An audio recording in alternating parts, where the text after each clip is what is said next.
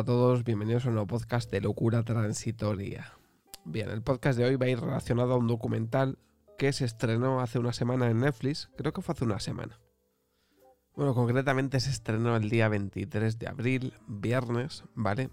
Y es un documental en el que se habla, se hace un, un seguimiento de toda la trayectoria musical de la banda española Héroes del Silencio, ¿vale? Que para quien no lo conozca son cuatro eh, componentes de un grupo de los años 80, ¿vale? Creo que son tres de Zaragoza y uno de Segovia, si no recuerdo mal, donde está el mítico Enrique Bumburi, ¿no? Que una vez eh, cesó la actividad Héroes de Silencio, pues se abrió su carrera en solitario.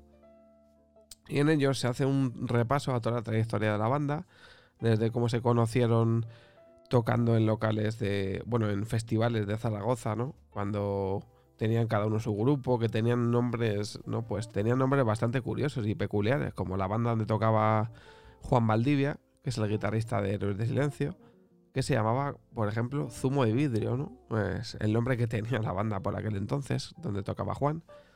Em, entonces a esto se les unió Enrique, que tocaba en otra banda. Y Enrique ni siquiera era el cantante eh, de su banda, era bajista, si mal no recuerdo. Y bueno, pues hace un repaso ¿no? a toda la trayectoria de esta banda, que fue corta pero intensa, en el que pues cuentan secretos, historias de grabaciones, cómo eh, compusieron según qué temas.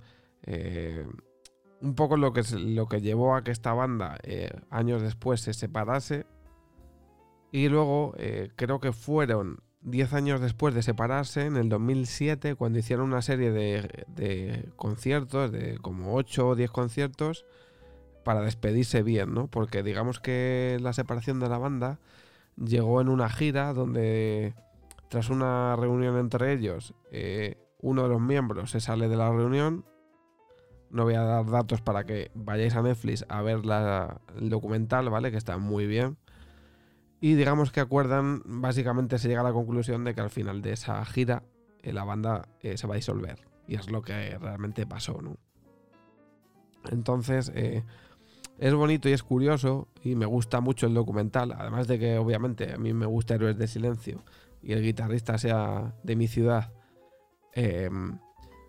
Digamos que es una banda que yo he escuchado me encanta cuando hablan, cuando ponen documentales con imágenes de aquella época, ¿no? Imágenes que no están al alcance de muchos porque son de bibliotecas de probablemente a lo mejor programas de televisión eh, o, que tienen ellos, ¿no? Eh, documentos inéditos que tienen ellos en su posesión porque son los han grabado on road que se llama ellos, ¿no? Son documentos que han ido grabando a lo largo de, de, pues de su trayectoria, en los conciertos. Eh, etcétera, etcétera, ¿no? Fotos, eh, bueno. Pues sobre todo mucho documento inédito que es muy bonito de ver porque te va poniendo en situación mientras te van contando la historia de la banda, el, pues lo que he dicho antes, ¿no? El, cómo se formaron, cómo les llevó a llevar a tener ese estilo musical, cómo la gente no creía en ellos y luego pegaron el pelotazo, cómo se inflaron a hacer conciertos. Em, y está muy bien, ¿no? Al final, bueno, no es nada, yo creo que no es nada, no es ningún secreto que la banda un poco pues se disolvió. No voy a decir por culpa de, pero en gran parte tuvo consecuencia Enrique, ¿no? Que además eh, quien vea cómo es, quien conozca la trayectoria de Enrique Bumburi sabe que es un poco, ¿cómo decirlo, no? Egocéntrico, podríamos llamarlo, ¿no? Como que le gusta mucho, tiene una aura de estrella y de... Bueno, y pues digamos que fue el detonante, ¿no? Algo que ellos ya no estaban a gusto, que luego entre el guitarrista componían los temas, eh, eh, uno las letras, otro le daba lo, que es el ritmo, sus arpegios y demás. Y se llegó a la conclusión pues de lo que he comentado, que se separaron, ¿no? Y eh, básicamente en el, en el podcast de hoy os quería recomendar este documental, que está muy bien. Pues por eso mismo, porque el poder, poder ver una banda que has escuchado que es anterior a, o sea, la banda tiene más, más tiempo, ¿no? Que, que mi edad. Pero el hecho de siempre, a mí me gusta ver documentales de bandas porque digamos que lo bonito, que es lo que se ve siempre, ¿no? Es verlos encima de un, de un escenario, tocar los discos que sacan o los videoclips, pero lo que es el día a día de la banda, el cómo van de una ciudad a otra, el cómo pasan por eh, pues, eh, broncas entre ellos, eh, todo lo que conlleva una banda, ¿no? Que es al final, pues, todo lo bueno y todo lo malo, ¿no? Y que te expliquen todo lo que pasó, que lo cuenten de su propia boca, los cuatro componentes, ¿no? Que siempre gusta oírlos hablar y no que alguien te cuente qué hacían o dejaban de hacer. Luego tiene sus, sus tonos de... Iba a decir, no sé cómo decirlo hay un road manager, creo que es el road manager en el documental, que el hombre está bastante afectado por, pues porque el tío era consumidor de droga y se le nota que le ha pasado bastante factura, ¿no? Y cuentan anécdotas de, pues eso, de cómo las drogas les ayudaban a componer, cómo les, eh, les daban momentos buenos y momentos no tan buenos.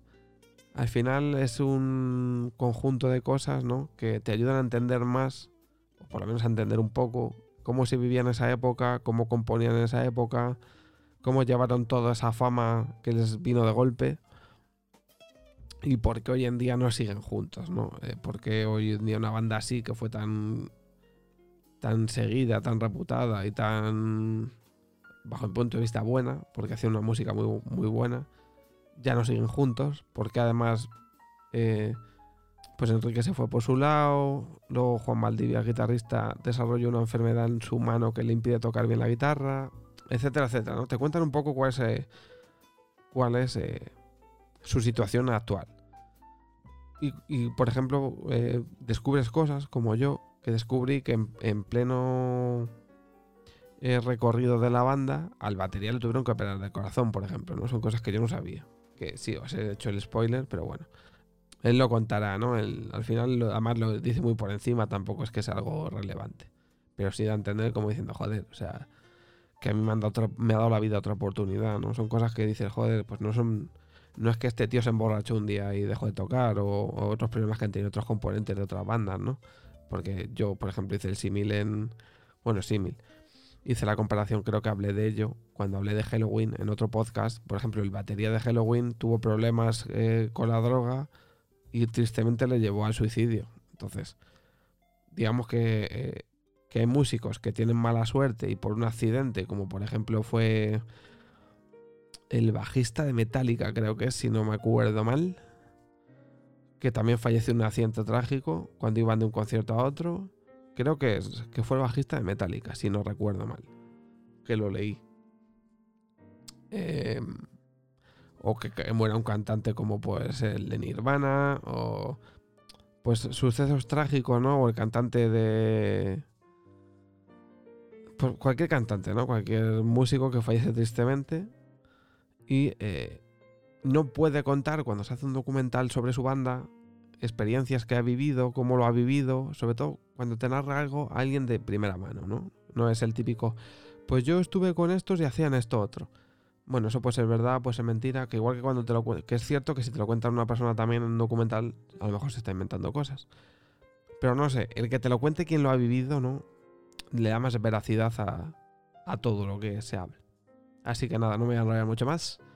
Que os recomiendo, el, está en Netflix, el documental eh, de Héroes del Silencio. Muy interesante. para quien, para quien haya escuchado esta banda alguna vez en su vida, quien no ha escuchado Entre dos Tierras, ¿no? Mítica canción de, este grupo. O Maldito Duende, otra mítica canción. Eh, muy recomendable, muy recomendable este documental. Así que creo que nada más por hoy. Espero que tengáis una feliz semana, feliz mes de mayo y hasta la próxima.